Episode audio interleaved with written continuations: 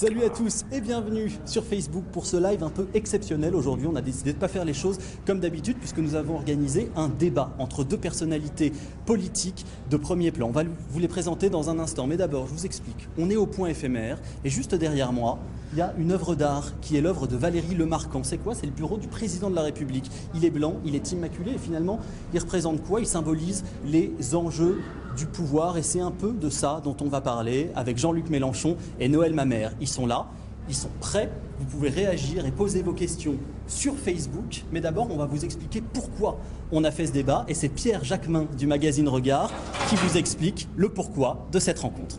Bonjour Adrien, alors effectivement nous allons rester ensemble un peu moins d'une heure pour un débat. Nous recevons aujourd'hui euh, deux personnalités incontournables à gauche. Le premier est candidat à l'élection présidentielle, le second euh, l'a été en 2002. Le premier euh, est un ancien dirigeant du Parti socialiste qu'il a quitté pour créer son mouvement, la France insoumise. Le second est un des fondateurs de l'écologie politique qu'il a, quitté le, le principal mouvement de l'écologie, Europe Écologie Les Verts, en 2013 pour retrouver lui aussi sa liberté. Bonjour Jean-Luc Mélenchon, bonjour Noël Bonjour. Bonjour. Donc nous avons donc alors ce débat, plutôt, cet échange, ce dialogue que vous avez souhaité. C'est vous qui l'avez voulu. Euh, c'est assez rare d'ailleurs, il faut le souligner, euh, pour qu'un débat ait lieu comme celui-là. Euh, cette rencontre, elle fait suite à une interview que vous avez donnée, Noël Mamère, à la revue Regard, à laquelle Jean-Luc Mélenchon, vous avez réagi. On va évidemment revenir sur l'intégralité de cette interview où vous avez soulevé un certain nombre de sujets sur la question de l'écologie, sur la question de l'Europe et des conflits de manière générale en géopolitique. Mais une réaction d'abord. Ce matin, depuis ce matin, on connaît le premier, le nouveau président de la République, le président des États-Unis, pardon, euh, le 45e président euh, américain euh, Donald Trump. Avez été surpris, Noël Mamère Oui et non. D'abord parce que on sait que l'Amérique est un pays aujourd'hui extrêmement divisé, divisé parce qu'une grande partie de la population a été très touchée par la précarité et le déclassement. Il suffit d'ailleurs de regarder d'un peu plus près les résultats obtenus par Trump, qui a imposé une véritable déculottée à Mme Clinton dans les États où la désindustrialisation a été très forte. Je pense en particulier à des États comme, euh, comme l'Ohio. Je crois qu'il faut que l'on soit très, très attentif à ce qui vient de se passer aujourd'hui aux États-Unis, parce qu'elle ne concerne pas que les États-Unis. Le nouveau visage de l'Amérique, c'est le visage de Trump. Nous risquons, euh, nous, de nous retrouver, euh, si nous n'y prenons pas garde et si nous ne sommes pas capables de trouver des connexions, nous sommes capables de nous trouver avec une femme qui pourrait être le visage de la France. Je pense qu'il faut l'éviter à tout prix. Je pense deuxièmement que les commentaires euh, auxquels on assiste, en amont comme en aval, ils se sont tous trompés. Et aujourd'hui, une fois que Trump est élu, on accuse ceux qui l'ont élu d'être euh, des ploucs, d'être des imbéciles, d'être des crétins. Ces gens-là ne sont ni des imbéciles ni des crétins, ils ont rejeté les élites, ils ont renversé la table, ils ne croient plus aux promesses qu'on leur fait, ils vivent douloureusement euh, ce qu'on appelle le libre-échange. D'ailleurs, si l'on regarde un peu l'histoire, on s'aperçoit que Bill Clinton, dès 1993, lorsqu'il a mis en œuvre l'ALENA, l'accord avec euh, l'Amérique du Sud, eh bien, il a commencé à, impliquer des conséquences désastreuses sur une partie de la classe ouvrière qui d'ailleurs vivait plutôt euh, pas mal et qui du jour au lendemain euh, s'est senti complètement déconsidérée. Il y a d'ailleurs un livre qui est paru il y a quelques années qui a été adapté en France, qui est le livre d'un écrivain qui scrute très bien la société américaine, qui s'appelle Ian Levinson, qui avait écrit un petit boulot et qui raconte comment un homme devient un tueur à gages dans un, État des États-Unis où il n'y a plus d'industrie du tout, il n'y a plus rien, et donc tout est possible. Et donc avec l'élection de Trump, on se dit qu'aujourd'hui tout est possible. Et quand on regarde euh, ce, qu'est notre pays, le niveau des inégalités, le niveau de pauvreté, quand on regarde la dernière enquête qui a été publiée par Le Monde et qui vous montre qu'il y a, comment dire, une sorte de pauvrophobie dans ce pays où on accuse les pauvres euh, d'être pauvres parce que ce serait leur faute et on les regarde avec beaucoup de, avec beaucoup de mépris.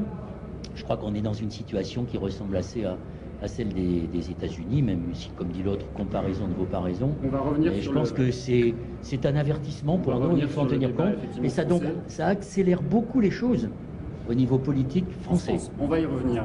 J'ai noté une de vos euh, paroles fortes, Jean-Luc Mélenchon, en 2010. Vous disiez, euh, dans la crise, l'heure est aux personnes qui ont du caractère, pas au fromage pasteurisé. Est-ce que c'est l'une des raisons pour lesquelles Hillary Clinton a perdu? C'est une, une formule. Je voulais dire par là, je me suis d'ailleurs trompé, parce que l'histoire est toujours plus lente et cruelle que ce qu'on croit. Je, voyais arriver la saison des tempêtes. Et je me disais, mais bon, dans des circonstances comme celle-là, il vaut mieux avoir la tête bien construite et le caractère qui va avec. Euh, j'avais l'impression que la scène politique était dominée par ces personnages en carton-pâte qui depuis ont tout submergé et, tout anéanti.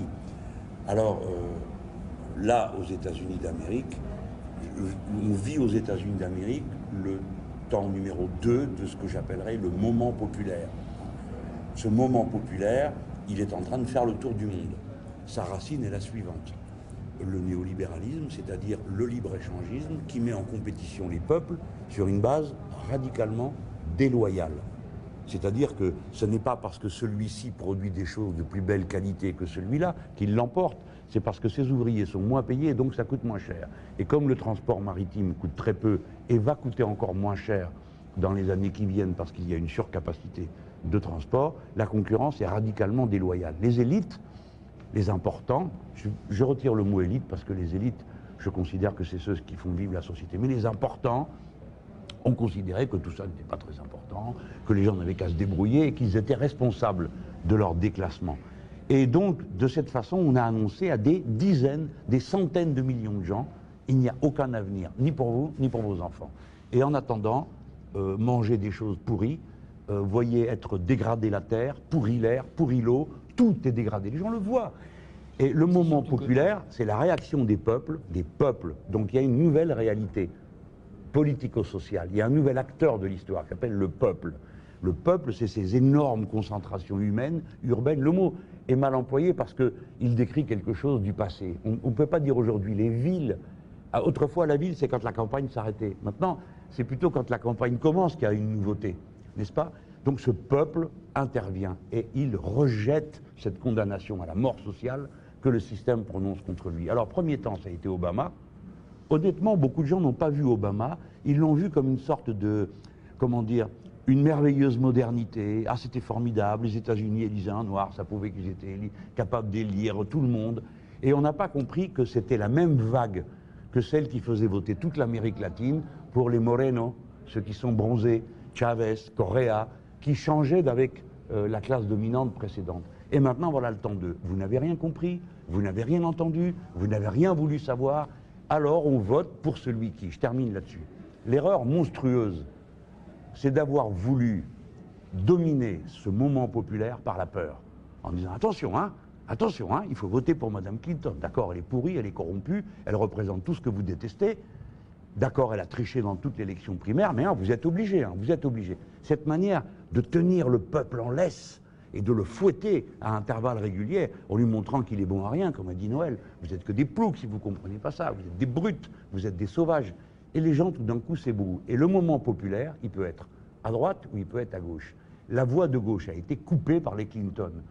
Dans un instant, peut-être qu'on reviendra sur les Clinton. Leur rôle depuis les années 80 dans la gauche mondiale est un désastre. C'est eux qui ont créé les Blair, les Schroeder, une indifférence mortelle au peuple et à l'environnement. C'est cela. Et cette période, en quelque sorte, se boucle.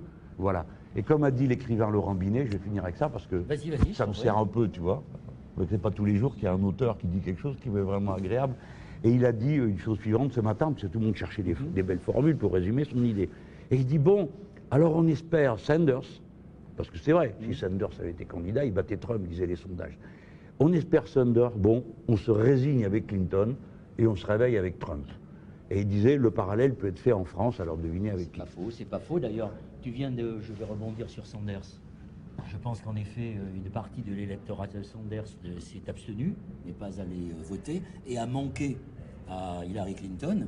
Et on est, alors on ne fait pas l'histoire, mais on se dit que si Sanders avait pu gagner les voix démocrates, il aurait pu être président des États-Unis, et ça aurait été très différent deux, deux, trois choses. Pardon, tu notes qu'il était indépendant, il n'est pas démocrate. Sa bêtise, c'est d'avoir été scolé dans cette primaire. Oui, bah, parce qu'il était obligé de se classer dans C'est ce qu'il dit, oui, tu as raison. Euh, trois choses par rapport à ce que vient de, à ce que vient de dire euh, Jean-Luc et pour, euh, pour compléter.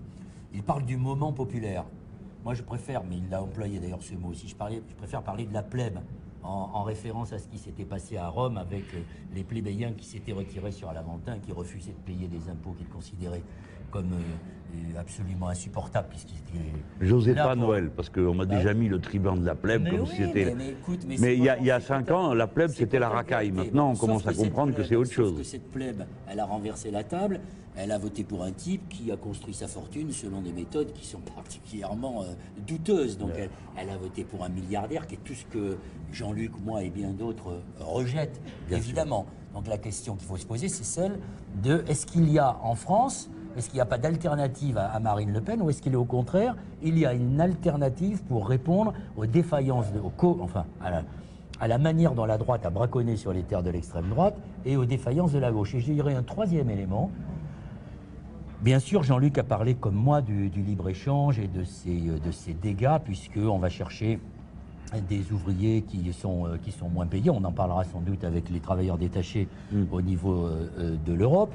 Mais moi, je préférerais parler de, des effets de la marchandisation. Parce que quand on regarde de plus près les choses, on marchandise notre sommeil, on marchandise nos pas, on marchandise notre santé, c'est ce que l'on trouve, c'est toutes les applications que l'on nous propose pour nourrir qui?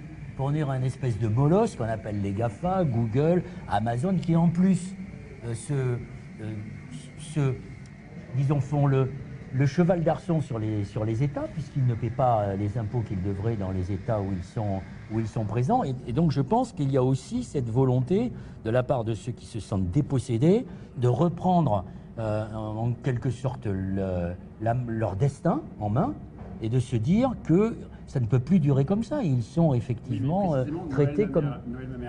aux États-Unis, euh, Donald Trump, on a vu le visage de Donald Trump, son programme politique est quand même profondément. mais les gens n'écoutent pas le programme. Mais, les gens n'ont pas écouté. Comment vous expliquez justement que Donald Trump, qui a été donc décrit, d'antan décrié par justement les livres dont vous parliez, les importants dont vous parlez, ils ont écouté Donald Trump avait un programme quand même qui oui, euh, propose d'augmenter les impôts. Ils ont écouté le programme de, sur baisser ce les impôts des que Jean-Luc ou moi pouvons vous dire. Ils ont, ils ont écouté le programme sur le volet la peur.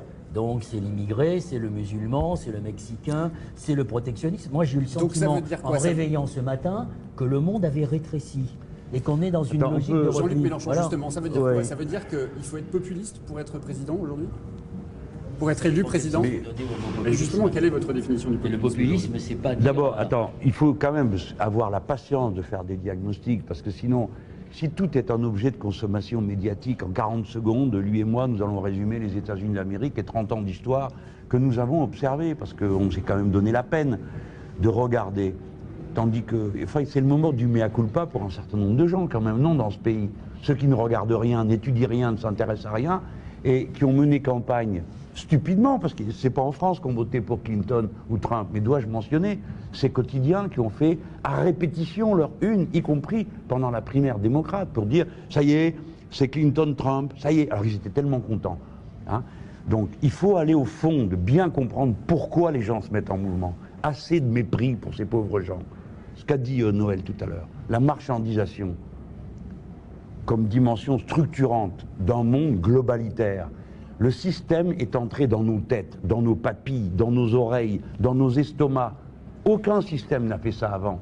Il n'a pas seulement marchandisé les choses, il a marchandisé les désirs. Il nous formate. Et donc il a créé deux absurdités qui lui sautent à la figure. Un désir infini de tout et de consommation, étranglant tout ce qui est humain, c'est-à-dire les petites choses fragiles, les petits bonheurs, qui ne s'achètent pas. On leur a dit ça compte pas tout ça. Ce qui compte, c'est d'avoir le bon téléphone, la bonne bagnole, le bon ceci. Et donc, cette façon de remodeler les désirs des êtres humains les a confrontés au fait qu'ils se sentent, pour résumer, comme des riens. Rien en face de désirs infinis, et pas la paye derrière, et pas les moyens de les accomplir. Ils se sentent comme des riens, et en même temps, ils entrent dans une logique que j'appelle euh, la servitude volontaire. C'est-à-dire que le système est tellement, la marchandisation est tellement. Il dit ça parce qu'il est de Bordeaux. Ben oui, oui, mais c'est pas simplement ça, c'est la réalité. Oui, c'est volontairement. c'est volontairement discours que, sur la servitude volontaire. c'est un Girondin qui a écrit ça. Bon, et puis il y a quand même aujourd'hui, il faut, il faut le dire, et je pense que Jean-Luc a raison.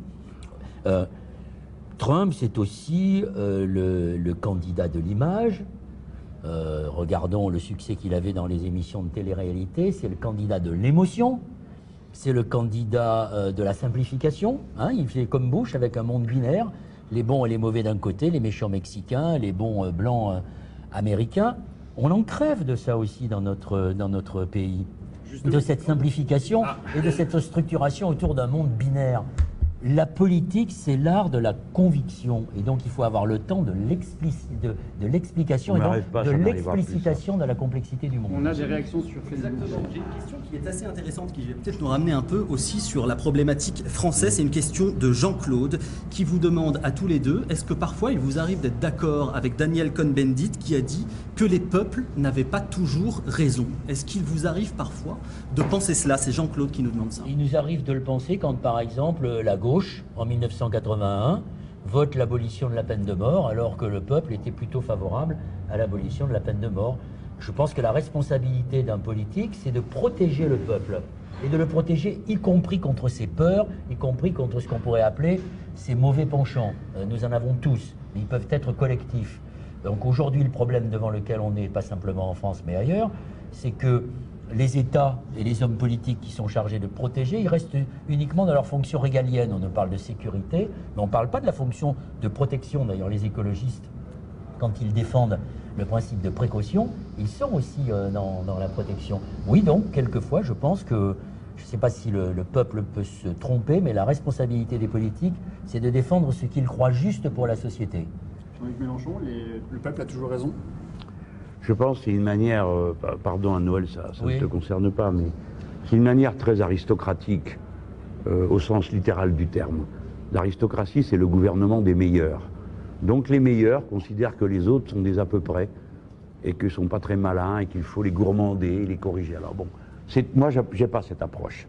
Et je trouve ridicule de se demander si le peuple a toujours raison ou si euh, ce sont les intellectuels, mais lesquels, qui ont toujours raison. Je crois que nous formons une communauté humaine et qui devient une communauté politique par le fait que nous discutons de ce qui va être bon pour tous et que la loi va s'appliquer à tous. Donc, point. Le seul travail qu'on ait à faire, c'est d'éclairer et de convaincre. Point final. Éclairer et convaincre. Et il faut admettre qu'on perde. Des fois, on perd. Donc ça doit rendre plus vigilant sur les conditions dans lesquelles on mène euh, son combat. Moins de mépris pour les autres. Je vous dis ça, ça n'est pas pour, euh, euh, comment dire, magnifier des comportements que je désapprouverais. Mais le peuple est divisé. Il est partagé, comme chacun d'entre nous est partagé entre des pulsions, des tensions, et c'est la raison qui nous, permet de nous dominer. Des fois, on a envie de faire ceci ou cela, on ne le fait pas parce qu'on y réfléchit. Je crois qu'il faut, si on recommence les trucs à la Cohn-Bendit, pardon de le dire, c'est-à-dire regarder tout le monde de haut, euh, montrer du doigt les uns ou les autres, et à la fin dire le peuple n'a pas toujours raison, mais alors qui a raison? Monsieur Cohn-Bendit? Qui a raison? Moi? Toi, Noël Qui a raison? Mais non, mais nous ne le saurons jamais. Dans les sociétés, je termine là-dessus, c'est de la philosophie politique. La question de la légitimité de la décision a toujours été posée. Au début, la réponse est la suivante. Laquelle est la bonne décision? La mienne parce que je l'impose de force.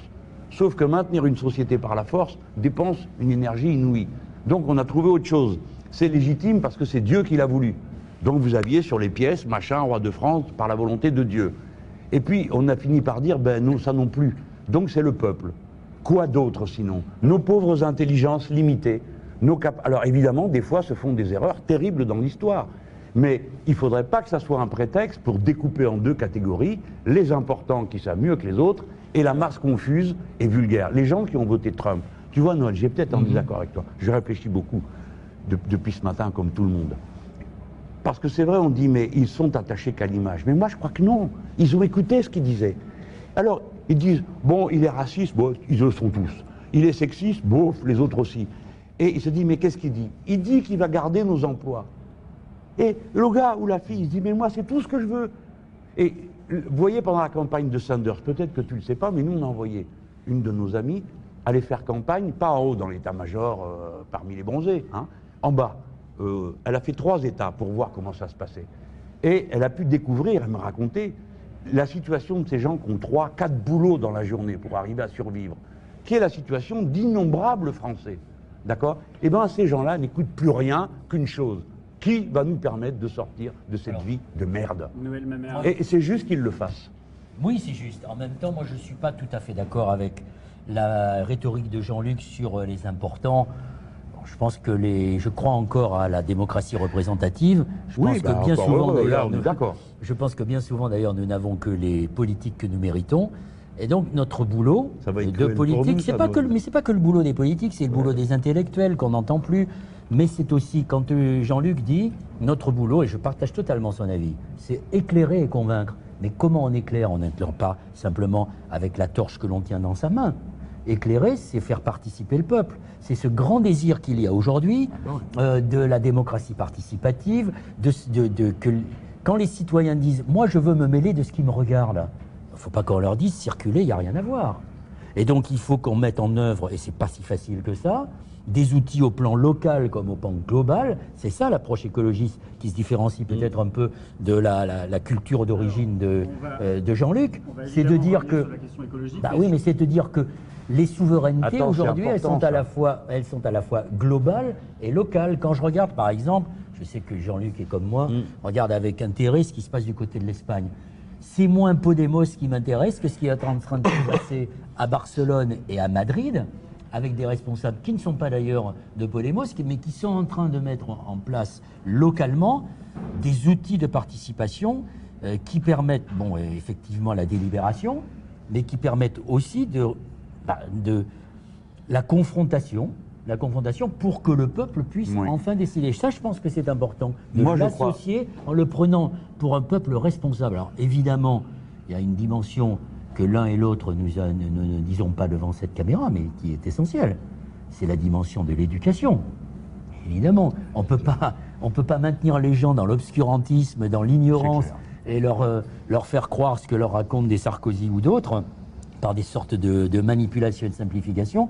C'est un boulot il, faut, dire, comme Amartya Sen, le prix Nobel, que le niveau de développement d'un peuple, d'un pays, il ne se mesure pas au PIB, mais il se mesure à l'accès à l'éducation, à la santé, à la culture. C'est ça le plus important. Mais attends, tu vois, Noël, la- pardon. Je, je- je vais vous Faut faire pas- rebondir sur la question du format, justement, parce que vous Ouais. avez évoqué la question du format, de, ce- de la manière dont se sont passées justement ces élections américaines. On l'a vu, les débats ont été très caricaturaux, il y a eu beaucoup d'invectives, euh, beaucoup d'images très fortes. Euh, c'est quoi pour vous un bon débat? Est-ce que c'est deux personnes qui se rencontrent justement et qui euh, récitent les éléments de langage, qui récitent les rien, mais punchlines nos affaires, Mais ça. non, c'est pas nos affaires, parce que Jean-Luc Mélenchon, justement, dans le débat aujourd'hui, vous avez, vous avez voulu aujourd'hui Ouais, ne pas ouais, faire un débat et justement vous avez insisté pour faire dialogue, un parce dialogue. Que- Est-ce que c'est ça aujourd'hui Parce que vous parliez de transmettre les idées, de transmettre les convictions. Comment on transmet aujourd'hui et comment et quelle image on- vous avez envie de donner de la politique Ah, là. pour faire de la politique, et pour transmettre Il ne vos faut pas se idées tromper. Euh, vous dites euh. Mélenchon, Jean-Luc Mélenchon, Noël Manère. On n'est pas là pour débattre, Non. on est là. On est, on est- C'est un dialogue, j'allais dire, on ouais. est en interaction, on est complémentaires. Vous me diriez, vous êtes euh, face à Madame Le Pen ou face à Ça un représentant pareil, de la droite? Oui, là, c'est un débat. Alors, qu'on ait des différences sur un certain nombre de sujets, euh, ça me paraît euh, finalement. Ça me paraît finalement assez normal. Mais vous savez, quelle est la- mais- mais c'est dingue d'ailleurs de voir comment les Américains ont transformé les débats en des, Mm, des immenses chaumes. Enfin, avant qu'ils éliminent les Indiens, les Indiens ont inventé les caucus. Et les caucus, c'était l'exemple typique de la démocratie participative où chacun pouvait Oui, euh, alors, c'est moi, je veux venir sur ce point, parce que là, tu, tu pointes quelque chose d'important, qui est une rupture avec euh, l'ancien monde. Autrefois, à gauche, euh, il y avait une, une relation à, à la masse active qui était très, euh, comment dire, très hiérarchisée, très... Mais je crois que ça tenait aux conditions dans lesquelles vivaient les gens. Euh, C'est-à-dire qu'à l'usine, le travail était très comme ça. Euh, donc le syndicat avec les organisait. Ouais, avec ouais. les patrons, Et euh, bon, l'État une- paraissait comme très central. Il y avait les, les voies de chemin de fer pour communiquer. Le téléphone, où Jaurès tous les jours téléphone son article, il n'y a pas trop de place dans le journal, donc on élimine ce qui n'est pas dans la ligne.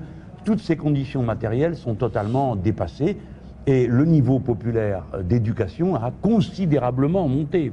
Faut- je sais bien que l'habitude de décliniste consiste à tout décrier, il n'y a rien qui va et tout ça, mais c'est pas vrai. Les gens, le niveau intellectuel a, a- beaucoup évolué. Donc on a des conditions différentes. Pour autant, ça ne règle pas tout, parce que Noël pointait l'importance de l'implication. C'est que cette question, autrefois, elle était, comment dire, euh, c'était bien si en plus les gens s'en mêlaient. Non, non, c'est que maintenant, les, la, le masse, la masse des gens exigent de savoir ce qu'il y a dans leur assiette, exigent de reprendre le pouvoir sur leur. Ça commence par des choses très simples. Et l'idéal révolutionnaire, la secousse révolutionnaire, elle vient plus simplement de la contemplation de la feuille de paye. C'est la mère de famille ou le père qui sert à manger à son gamin en se disant mais qu'est-ce que je lui donne à manger C'est tout pourri. Tu prêches Bon. un convaincu, j'ai été condamné Alors. par les tribunaux pour avoir arraché un pied d'OGM, Oui, oui, de mais maïs OGM, parce que je considère que Eh c'est ben, pas à. Monsanto, à Pionnier ou à Bayer de, décider de transformer nos champs de, de- les champs de nos paysans en paillasses de laboratoire et que c'est à la société de décider Alors je veux terminer. Non, mais attends, je- attends une seconde, je veux terminer sur ce point. Noël dit donc les gens participent, etc. Bien, ça on l'a inventé. Faut- les, les idées ont une histoire. Dans les années 70, on a inventé les comités de quartier, qui vite ont disparu du paysage. Il y a même eu une loi, les gens ne le savent pas, hein, qui instaure les pouvoirs des comités de quartier. Oui, la loi Et puis, voilà, tout ça après est passé en Amérique latine. On a dit tout d'un coup, ah formidable, Porto Alegre, le débat, bon, alors blablabla. bon, très bien, ça c'était magnifique aussi. Et puis ça revient maintenant euh, en Espagne. Chaque fois que euh, une, une structure complètement figée se déverrouille, on dit ah c'est merveilleux. Mais après, il faut regarder la suite. C'est ça qui est important, la suite. Quand tu fais une réunion dans un quartier, qui prend la parole? Les hommes. Deuxio, quels hommes? Ceux de la classe moyenne ou moyenne supérieure. Le plus souvent les hommes, bien sûr. Aussi les femmes, mais surtout les hommes. A donc une prise de pouvoir qui a une signification sociologique. J'ai été élu local, je l'ai vu des dizaines de fois. Et donc les préoccupations qui émergent, nous ne devons pas nous nous contenter de dire, eh ben allez les gens, dites ce que vous voulez, tout va bien. Alors- non, on est obligé d'avoir toute une préparation. C'est là que je te donne raison. L'éducation ne va pas seulement porter sur les contenus, mais sur la manière de pouvoir dire euh, et apprendre à dire et à exprimer ce que l'on ressent. C'est mettre en place des outils aussi. Bon, je Ah suis ben oui. maire, hein, donc je suis élu local. Je vois tous les bien. jours. Les comités de quartier et de bienfaisance, c'est toujours les mêmes.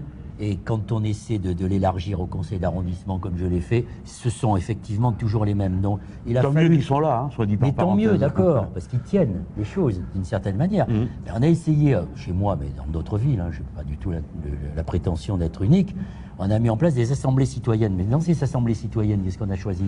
On a choisi de, de donner une place relativement importante au tirage au sort. C'est-à-dire qu'il y a un certain nombre de gens qui, euh, Ah oui. qui, qui, euh, qui n'auraient pas fait cette démarche de venir jusque dans les, dans les comités de quartier et qui vont sans doute, je l'espère, apporter un peu de. Je propose qu'on ferme le débat sur les États-Unis parce qu'on est parti sur, la- on est parti la sur réunion du, du mouvement à la France Insoumise, Oui, on a tiré les deux tiers aussi. super Alors, Je te dis on va revenir justement sur les, on eu- va revenir sur les pratiques hein. politiques.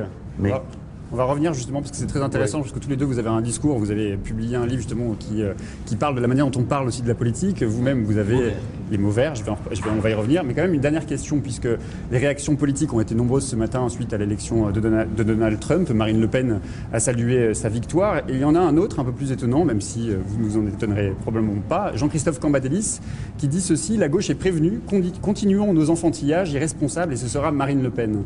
Si Marine Le Pen est élue demain présidente, est-ce que vous serez un des responsables de cette élection, Jean-Luc Mélenchon Compte tenu de- Mais- des propos de Cambadélis. Les premiers responsables, c'est ceux qui auront rendu euh, sa victoire possible, non quand même Un peu de pudeur, un peu de décence. Qu'est-ce qu'il appelle les enfantillages? Je voudrais savoir. Qu'est-ce qu'il appelle les enfantillages? Prenons un exemple. Si nous ne sommes pas d'accord sur la Ve République et la fin de la monarchie présidentielle, je le dis, c'est un enfantillage. Je dois le ranger. Si je dis que je, suis, pour la planification écologique, c'est un enfantillage, je le range. Si je dis qu'il faut sortir du nucléaire et que lui dit non, non, on va continuer, même si on est en train de fermer les réacteurs, on va quand même continuer, c'est un enfantillage. Autrement dit, que nous proposent ces gens? La méthode qui a conduit à la déroute de Clinton. Nous imposer des, des créatures d'appareils, n'est-ce pas, qu'à la faveur de primaires truquées, euh, d'élections arrangées, d'un pilonnage médiatique abominable qui tue tout ce qui dépasse, tout la moindre tête, et puis à la fin, ils viennent avec leur air important, ils ont débouché sur un désastre. Le, le Front National, dans les années, euh, dans les années 80, lorsque c'était Jean-Marie Le Pen, il y avait une pétition avec Charlie Hebdo pour interdire le Front National, puisque tout le monde disait qu'il était dangereux pour la République. Donc il fallait l'interdire. Ils ne l'ont pas fait. Pendant des années, le Front National a eu de l'argent, des impôts. Bon, donc, eh ben maintenant, ça vous plaît ou ça vous plaît pas, mais il participe à la démocratie de ce pays. Et il y en a assez de nous prendre en otage de peur que vous fabriquez. C'est ça que je leur dis. Donc, à côté de ça, alors je termine. Je ne crois pas aux ruses pour régler un problème comme ça. Je crois qu'à la loyauté et à l'honnêteté. Vous avez compris, les gens, ça veut dire qu'il faut convaincre les gens un par un que c'est pas ça qu'il faut faire, mais autre chose. Autrement dit, la conviction. Eux, ce qu'ils sont en train de chercher, c'est la martingale du confort. Ils nous font peur, on ferme tous notre bouche, il n'y a plus de problème, il n'y a plus de débat et c'est fini. Ce que je trouve, ce que je trouve dégueulasse, il faut le dire, entre- franchement, hein, c'est la, la réaction de, de Cambadélis, c'est-à-dire de faire porter la faute sur les autres. Mais enfin, que le, que le Parti socialiste et le, et le gouvernement de Hollande depuis 2012 euh, balaient euh, devant sa porte. Euh, moi, je ne suis pas pour l'interdiction du Front National. Je Ah ben suis- moi non plus, quel sens Mais ça aurait Brecht aujourd'hui disait si vous n'aimez pas le peuple, changez de peuple. Le Front National, s'il est si puissant, c'est parce qu'il est dans la société, c'est parce qu'il y a eu des, complaisances de la droite et il y a eu des renoncements de la gauche. Quand je vois les dégâts qu'a pu, pour, pour me placer uniquement sur le plan social, et non pas sur le plan écolo, ce que Jean-Luc vient de faire, je suis évidemment d'accord avec lui. Mais la loi travail, regardez les, les, les manifestations qui ne- qui n'ont pas qui baissé à gauche peut d'intensité. gagner contre Marine Le Pen aujourd'hui qui à, Qui à gauche, qui à gauche est le mieux placé pour battre Marine Le Pen si elle est au second tour Qui à gauche est le mieux placé pour battre Marine Le Pen C'est très difficile de me poser la question devant Jean-Luc Mélenchon. Il fait partie, moi je considère, je suis écolo, je l'ai dit et je le répète ici, peut-être que c'est mal vu, mais je pense qu'à partir d'un certain moment, il faut qu'on soit, non, c'est pas être réaliste, il faut que l'on regarde la société en face et, l'état du paysage politique.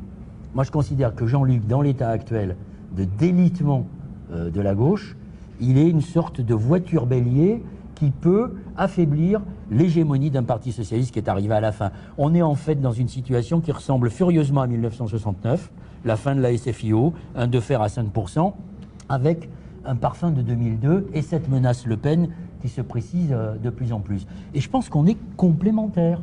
Il y a ce que défend, euh, il y a la, candidature de combat, parce que c'est une candidature de combat, celle de, de Jean-Luc Mélenchon. Je pense que malheureusement, les écologistes sont condamnés à une candidature de témoignage. Il ne faut pas en rester là, parce que ce qui nous intéresse, lui comme moi, mais derrière euh, ces caméras et Facebook, beaucoup de gens, ce qui nous intéresse, c'est le jour d'après. Comment on va reconstruire Sur vous- quelle base vous- Est-ce qu'on va vous reconstruire vous Moi, je abandonnez suis Je de- ne suis pas pour reconstruire. euh, je le dis à Jean-Luc, je vais pas moi la reconstruction de la gauche et de l'écologie, elle va pas se faire autour de la figure de Jean-Luc. Il doit jouer un rôle très important, mais il faudra, c'est ce que les Américains appellent le bottom-up. Mais ça veut Bah, dire que vous passez l'étape de 2017 de l'élection présidentielle Pour les écologistes, mais je ne sais pas s'ils peuvent passer l'étape. Ils seront là. J'espère que, que, je- que Yannick je aura ses écologiste, 500 moi. signatures. Oui. Alors, oui, il est écologiste, mais si vous voulez, on va pas. Je pense qu'on n'aura pas le temps. Mais on Pourquoi pourrait, ça pourrait être un autre Si, débat on est là pour ça. sur la manière, sur, la, sur les différences. Alors, je pense que Jean-Luc euh, fait partie des rares responsables politiques de- venus de la gauche traditionnelle qui a intégré la problématique de l'écologie. Il a sans doute encore du chemin à faire, comme nous aussi, mais et quand euh, il se prononce sur la sortie progressive du nucléaire, sur euh, le développement des énergies renouvelables, sur euh, la, euh, la, la ferme, enfin l'interdiction, pas l'interdiction, sur l'abandon de, de Notre-Dame-des-Landes, qui sont d'ailleurs les choses les plus emblématiques. hein. L'écologie, c'est pas que ça. Moi, je considère que l'écologie n'est la sous-traitante de personne. Elle n'est pas plus la sous-traitante de, de Mélenchon que du socialiste que de la droite. L'écologie, elle doit, l'écologie telle que je la conçois, qui a été, euh, les élus, les charbonneaux ont été les premiers à porter une analyse non marxiste de la société. Ce qui fait que nous avons quelquefois des différences sur la conception de l'État-nation, sur la conception de la souveraineté. C'est ça dont il faut qu'on parle. mais la réalité, la réalité, c'est qu'il faut lier absolument la question sociale à celle de l'urgence écologique. Mais compte tenu de la Et, désespérance, et le candidat de l'écologie risque d'être cantonné uniquement à la question Compte tenu de de la l'environnement. désespérance sociale, la, dés- la désespérance de l'incapacité Ouais. du politique de changer la donne aujourd'hui, compte tenu euh, aujourd'hui de, la perte de repères politiques dans l'espace politique, est-ce que vous seriez prêt à, à, je ne sais pas, à, à appeler vos camarades, enfin vos ex-amis, qui sont toujours vos amis, mais euh, écologistes, à repenser, à reconsidérer la position d'être présent jusqu'au de- jusqu'au bout à l'élection présidentielle Non, à l'état actuel, je ne peux pas faire ça. Il faut voir comment la campagne va se, va se dérouler. Comme je vous l'ai dit au début de notre entretien, euh, je considère que l'élection de, Trump va accélérer les choses, va avoir des, conséquences euh, importantes au plan interne et qu'elle va accélérer le mouvement. Donc on va... La politique horreur de la précipitation et des gens pressés. La politique, elle joue sur le temps long. Donc voilà, il y a, y a aujourd'hui un acteur, et c'est la raison pour laquelle je, je débat avec lui. Il paraît que jusqu'à maintenant, quand un écologiste parle de Mélenchon, c'est pour lui envoyer les, les mettre des, comme dans les poupées, des, des épingles, comme si c'était le diable. Non, Alors, non, on doit pouvoir discuter avec lui. on va revenir au sujet. Aujourd'hui, Je peux quand même voilà. Bien sûr, Jean-Luc Mélenchon. On va revenir justement au sujet euh, qui vous lie, où je- on va, on va montrer, euh, on va présenter les, les- les points de convergence et les points de divergence que vous avez évoqués, notamment dans l'interview euh, sur Non le mais site de attendez, Regard. est-ce que je peux récuser votre, votre prémisse d'il y a un instant? Ah oui, que vous avez posé la question à Noël, vous ne me la posez pas à moi. Ah j'allais- vous poser une autre question à laquelle vous allez. Ben oui, mais moi c'est à celle-là que je veux répondre. Je. Mais oui, parce qu'il faut entendre, euh, je vous dis ça, c'est pas pour vous brusquer, mais il faut entendre que je- j'essaye de représenter un point de vue particulier, qui n'est pas le vôtre, qui n'est pas forcément le sien. Je, je vous redis, vous vous trompez si vous partez des étiquettes. Vous ne comprendrez rien à la réalité. Moi, je repars d'un fondamental. Les étiquettes ne correspondent plus au contenu. Quand vous dites gauche aujourd'hui, vous, moi, on pense à un idéal. Les gens, ils comprennent François Hollande. Donc chaque fois que vous redirez est-ce que vous voulez représenter la gauche, je suis obligé de dire je ne veux pas représenter la gauche, parce que les gens pensent que je veux représenter ce qu'est Hollande et les autres menteurs de cet acabit. À l'échelle mondiale, ils mentent. À l'échelle mondiale, ils perdent. Donc il faut repartir du fondamental. Le fondamental, il est anthropologique, pardon, mais c'est- de la philosophie. La communauté humaine se constitue en communauté politique quand elle décide des lois qui s'appliquent à tous sur le territoire considéré. Ça, c'est Maurice Godelier. C'est pas moi qui l'ai inventé. Donc, que veulent les gens? Contrôler leur vie. Donc, vous devez répondre à cette question. Pas répondre à la question de savoir si vous avez la bonne étiquette, si vous êtes le dépositaire du morceau de la Sainte Croix, de la vraie vérité. Les gens s'en foutent. Et quand on me dit vous êtes la gauche de la gauche, pas du tout, je ne sais même pas de quoi vous me parlez. La gauche de la gauche de la gauche du machin, tout ça n'a pas de sens. Donc il faut repartir du fondamental. Et le fondamental numéro un, nous sommes des êtres humains. C'est là que l'écologie politique a renversé la perspective du regard qu'on portait. Renversé, c'est pas un complément, c'est pas un chapitre dans le programme, c'est le point de départ. Ce système condamne à mort l'écosystème qui est le seul compatible avec la vie humaine. Si nous continuons comme ça, nous allons tout détruire. Par conséquent, il faut d'abord régler ce problème. Et le régler est merveilleux. C'est une chance fantastique de repenser le monde. C'est ça que moi je propose. Donc, je ne veux plus être dans la soupe aux étiquettes. Ça ne m'intéresse pas. Je ne veux pas être le candidat soutenu par euh, le parti de je sais pas quoi, le parti de je sais pas quoi. Bien sûr, bienvenue à tous les partis, à commencer par le mien. Mais l'essentiel, c'est ce sur quoi on va s'accorder. C'est-à-dire, si je propose de gouverner, est-ce que celui-ci, il vient dans mon gouvernement? Ça, ça m'intéresse.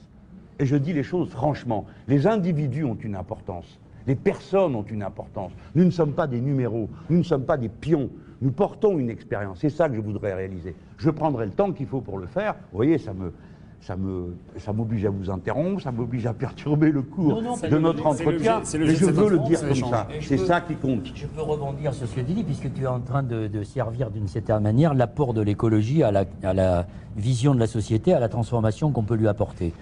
Et je crois que là encore, de la même manière que Jean-Luc dit, si je suis candidat, je ne suis pas le candidat de la gauche, ça ne veut rien dire. Il y a autant de gauche aujourd'hui, elle est éparpillée façon puzzle, si je puis dire, comme, Ouais. euh, comme euh, il y a autant de PC qu'il y a pratiquement de, de militants du Parti communiste. Donc, Et d'écologistes, mon ami. et d'écologistes.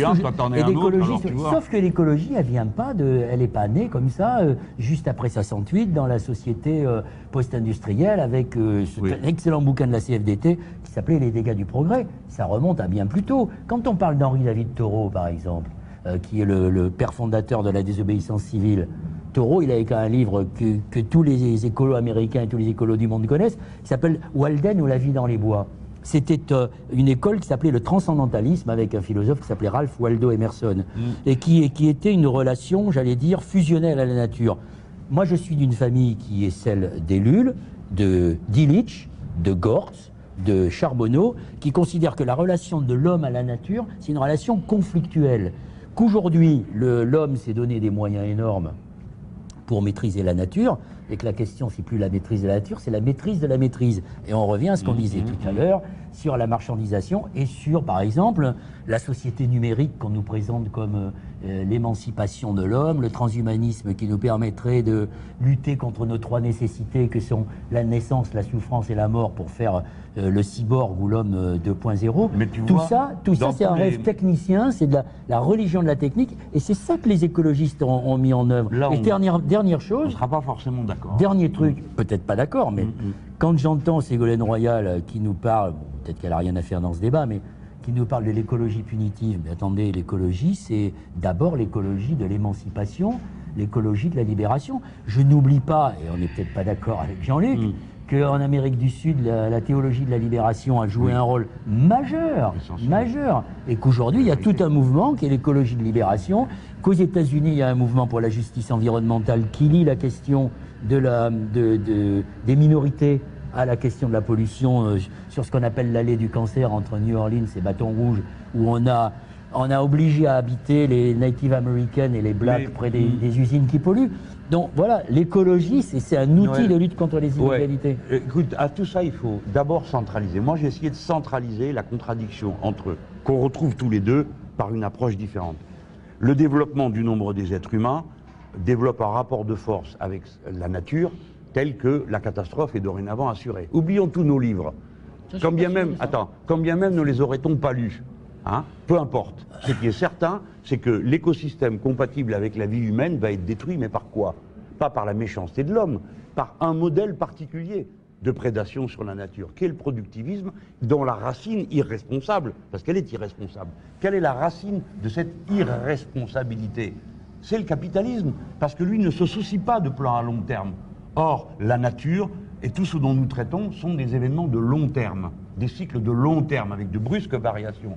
La racine de, euh, de la destruction de l'écosystème, c'est le modèle capitaliste financiarisé. D'autres modèles ont été aussi destructeurs. Il ne s'agit pas maintenant d'aller expliquer que euh, la vision qu'on avait autrefois de la gauche était la bonne et qu'elle était géniale, puisqu'on confondait l'idée d'émancipation avec l'idée de développement des forces productives. C'était sans fin. On voyait la chose comme ça. Maintenant, nous sommes dans une attitude beaucoup plus euh, raisonnée et en rupture avec ça. Par exemple, quand je parle de planification écologique, c'est justement pour organiser le repli d'un modèle de production pour passer à un autre. Je rappelle à, tous- choses. à tous ceux qui nous regardent justement Ouais. sur la question de la planification écologique, puisqu'ils peuvent réagir euh, en direct sur Facebook, que c'était un des points de désaccord que vous aviez Oui, soulevé. mais je peux répondre. Alors justement, voilà, c'est ça qui est Ah oui, ça c'est bien, parce qu'il paraît qu'on a un désaccord. deux, savoir sujets, lequel. non, deux sujets sur lesquels je voudrais répondre. Euh, bon, j'en- j'entends ce que dit euh, à juste titre Jean-Luc sur euh, le capitalisme. Il y a une dimension qu'il n'a pas intégrée, qui est la dimension des écolos, qui a été euh, d'ailleurs expliquée très bien par Jacques Ellul dans son livre euh, La technique ou l'enjeu du siècle en 1953. C'est que vous vous apercevez aujourd'hui que le capitalisme, il s'appuie sur la technique, une technique qui n'est absolument pas contrôlée, qui est au service des plus puissants, au service finalement de notre domestication. Et quand je regarde, les- les exemples sont autour de nous. Quand je regarde par exemple ce qu'a décidé en catimini le ministre de l'Intérieur à la Toussaint, le fichier central, sur quoi il s'appuie? Sur des techniques, des techniques qui sont liées à, l'informatique ou au numérique. Il y a d'ailleurs un, un écrivain, un polytechnicien, qui a écrit là-dessus de manière euh, tout, tout à fait évidente, qui s'appelle Alain Gras. Il a écrit un livre qui s'appelle La fragilité de la puissance.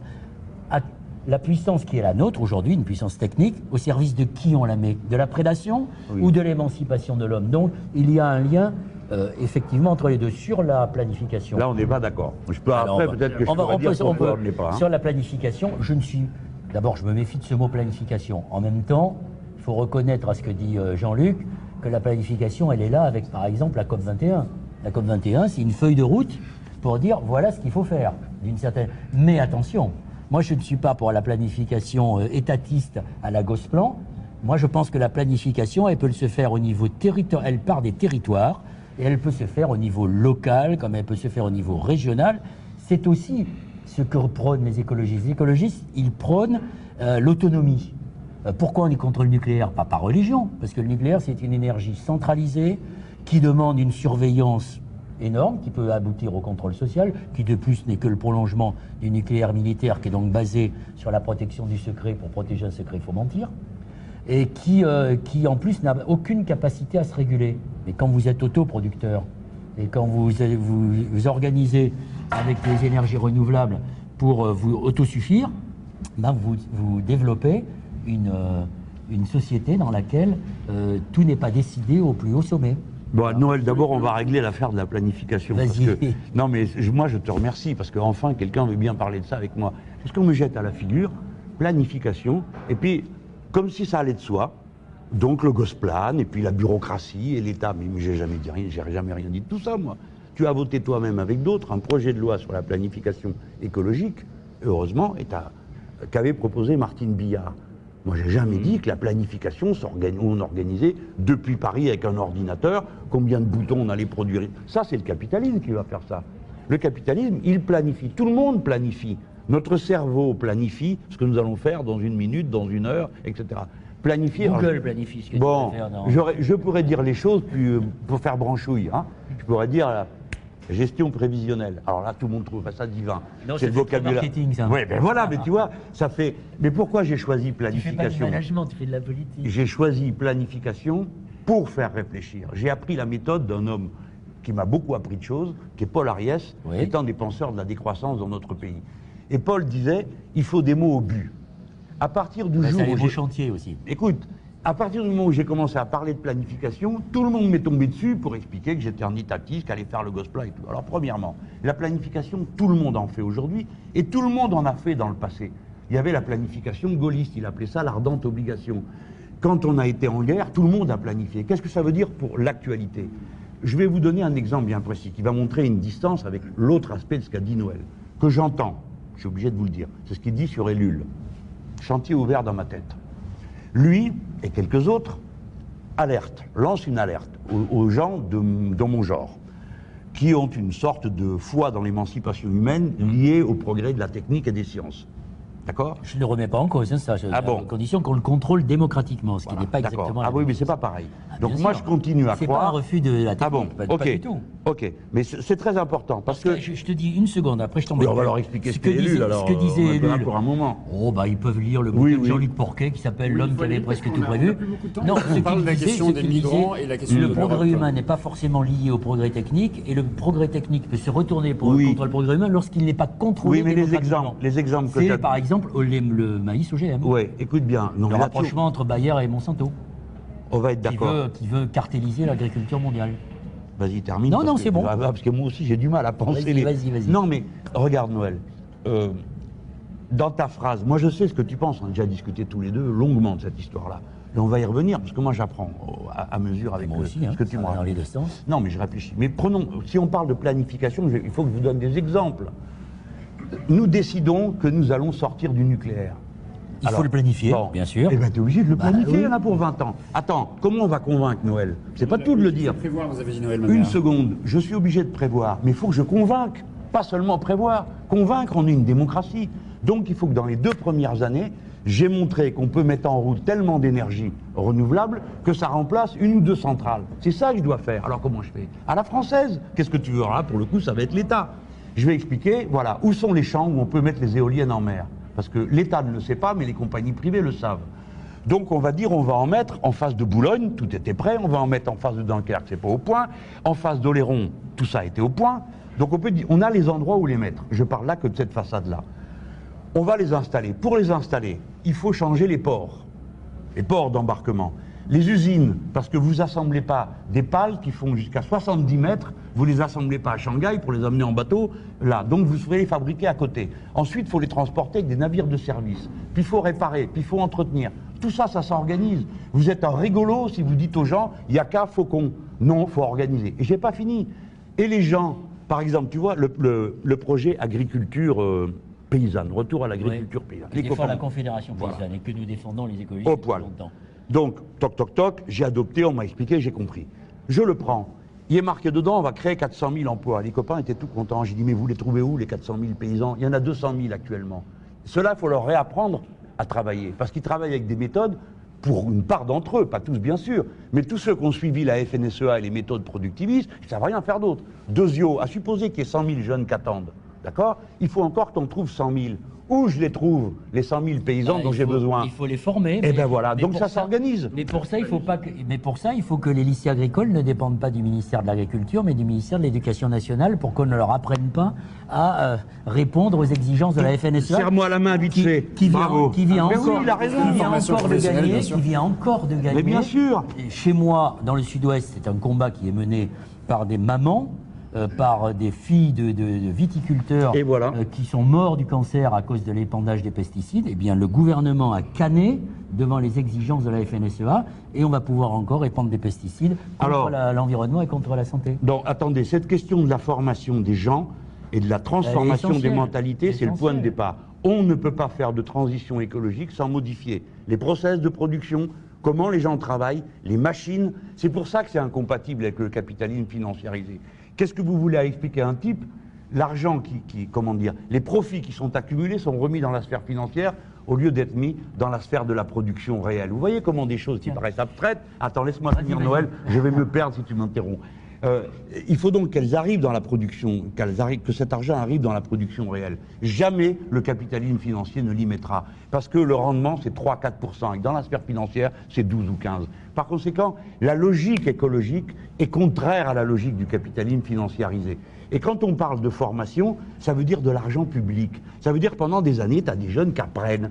Et on doit, et pendant qu'ils apprennent, il faut qu'ils aient le temps d'apprendre. Pas qu'ils soient obligés de faire des petits boulots la nuit, le samedi et le dimanche, et être euh, dans l'impossibilité d'avoir la moindre vie familiale ou la moindre vie personnelle. Tout ça est lié, c'est-à-dire une société humaine ou une société qui ne l'est pas. Justement, vous Je vais donner, attends, je, Alors, je il vais faut- donner. Ah, on va faire un petit tour aussi par la un chiffre, Juste un chiffre. La passion nous égare, Sur la Noël. question d'énergie, 85% de la recherche et développement en matière d'énergie, savez-vous où ils vont, où ils vont ces 85% Au nucléaire. Comment voulez-vous qu'on se dote des moyens euh, d'ingénierie, euh, de, de- de- de- de recherche, de développement pour favoriser Évidemment. les énergies renouvelables, mais les éoliennes, c'est qu'un aspect. Hein. C'est Oui, il y a tout le reste. énergétique, c'est les économies d'énergie, et c'est apprendre à consommer moins et à être moins Et la géothermie, Bah, Tous les éléments qui peuvent... et, et la- la- le, le- le- le vo- le voltaïque luminescent. sur le live euh, Facebook. Oui, plein de questions. Alors déjà, les internautes découvrent que vous êtes tactiles l'un envers l'autre et je pense que ça les C'est moi émoustille qui un la conserve, c'est faire Non, non, méridional. moi, moi aussi. ça- En effet, la,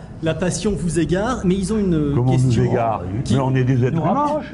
Ils ont Et les êtres humains, ils font comme ça, non Absolument, il faut se D'abord, on se toucher. touche la main. C'est le problème justement de ces iPhones et de ces trucs, puisque j'ai vu un soir, moi, je suis allé voir, exemple, je suis allé voir la, la Tour Eiffel, euh, le, le- le feu d'artifice de la Tour Eiffel le 1er janvier, et j'avais devant moi une nana qui le regardait à travers son écran, du, à travers son écran de, son- de sa tablette. Je me suis dit quand même, là, ça va mal. Et je vais être très rationnel dans la question parce que les questions sont assez rationnelles sur Facebook.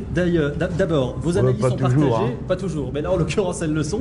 Est-ce que ça va durer ces analyses partagées entre vous? Première question. Et deuxième question, les internautes veulent une clarification. Noël Mamère, allez-vous, oui ou non? Ils n'ont pas bien compris. Voter pour Jean-Luc Mélenchon. Ah, ça le. Ah, mais laissez-le Alors, tranquille à la fin. Je vais répondre à, je, je vais répondre à, bon. cette, euh, à- à- à cette personne qui nous a, qui nous a interpellés. L'hypothèse que les, que les écologistes n'aient pas les parrainages suffisants est aussi une hypothèse crédible. oui, c'est une hypothèse. Oui. J'espère qu'elle. euh, Écoutez, on a eu toujours 500 signatures depuis René Dumont en 1974. donc. Ah, Bah, en même temps, en même j'ai aussi hein. appartenu au premier groupe d'écologistes à l'Assemblée nationale dans l'histoire de la République.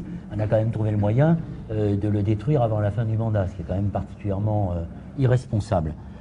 Euh, moi, je suis venu euh, débattre, enfin discuter Dialoguer. avec Jean-Luc et dialoguer avec. Jean-Luc, non pas pour faire le buzz et pour dire à la sortie Noël ma mère, il vote Jean-Luc Mélenchon. C'est pas ça le truc. Il se peut que je C'est la question des mais il se peut que je vote Jean-Luc Mélenchon. Il se peut qu'au-delà des interactions qui sont les nôtres, on arrive à un moment donné à se retrouver en fonction de euh, l'état dans lequel se trouvera l'écologie dans les mois qui viennent. Donc ne soyons pas pressés. Moi, je, je ne pose pas des pierres pour aller vers Jean-Luc. Je dis simplement que j'en ai marre de voir comment le diabolise dans mon milieu d'écologiste qui ne produit plus aucune idée depuis un certain nombre d'années et que euh, quand on a la chance dans le paysage politique d'avoir quelqu'un comme lui qui est une, candidature de combat, ben on la regarde euh, non pas avec les yeux de chimène, on la regarde avec réalisme et on discute. Et moi, ce qui m'intéresse, c'est d'abord de discuter. Il y a des trucs sur lesquels je suis pas d'accord et il sait très bien que je ne serai jamais dans une logique d'admiration du- de l'homme providentiel. Mais qu'est-ce que- qui vous fait croire que j'ai envie de cette Mais admiration C'est quand même un comble à la fin. Non. Il y a des gens, ils sont tellement préoccupés de ça qu'ils pensent qu'on. Mais moi, je ne veux pas de votre admiration. Je préviens, je, n'en préviens, ai que faire, Noël. Je, préviens, Je préfère euh, ton question. amitié, ta sympathie. euh, Donc et- et voilà, puis, on euh, voilà, ça, ça m'intéresse plus que l'admiration. see, wait Voilà. Non, mais c'est très important, la capacité de se parler. C'est pour ça, quand j'ai lu le texte de Noël, j'ai dit je rebondis, parce que je le connais, on s'est vu deux, trois fois. Bon, on- si vous voulez, la différence qu'il y a entre nous, elle est au-delà de ce que vous pouvez imaginer. On ne peut pas la dire. Il appartient à une école de pensée, il a cité Absolument. il y a un instant. Moi, j'appartiens à l'école du matérialisme historique. Ça peut paraître très bizarre tout ça. Mais entre nous, sont des choses qui fait, c'est des regards sur le réel qui ne sont pas tout à fait au même endroit.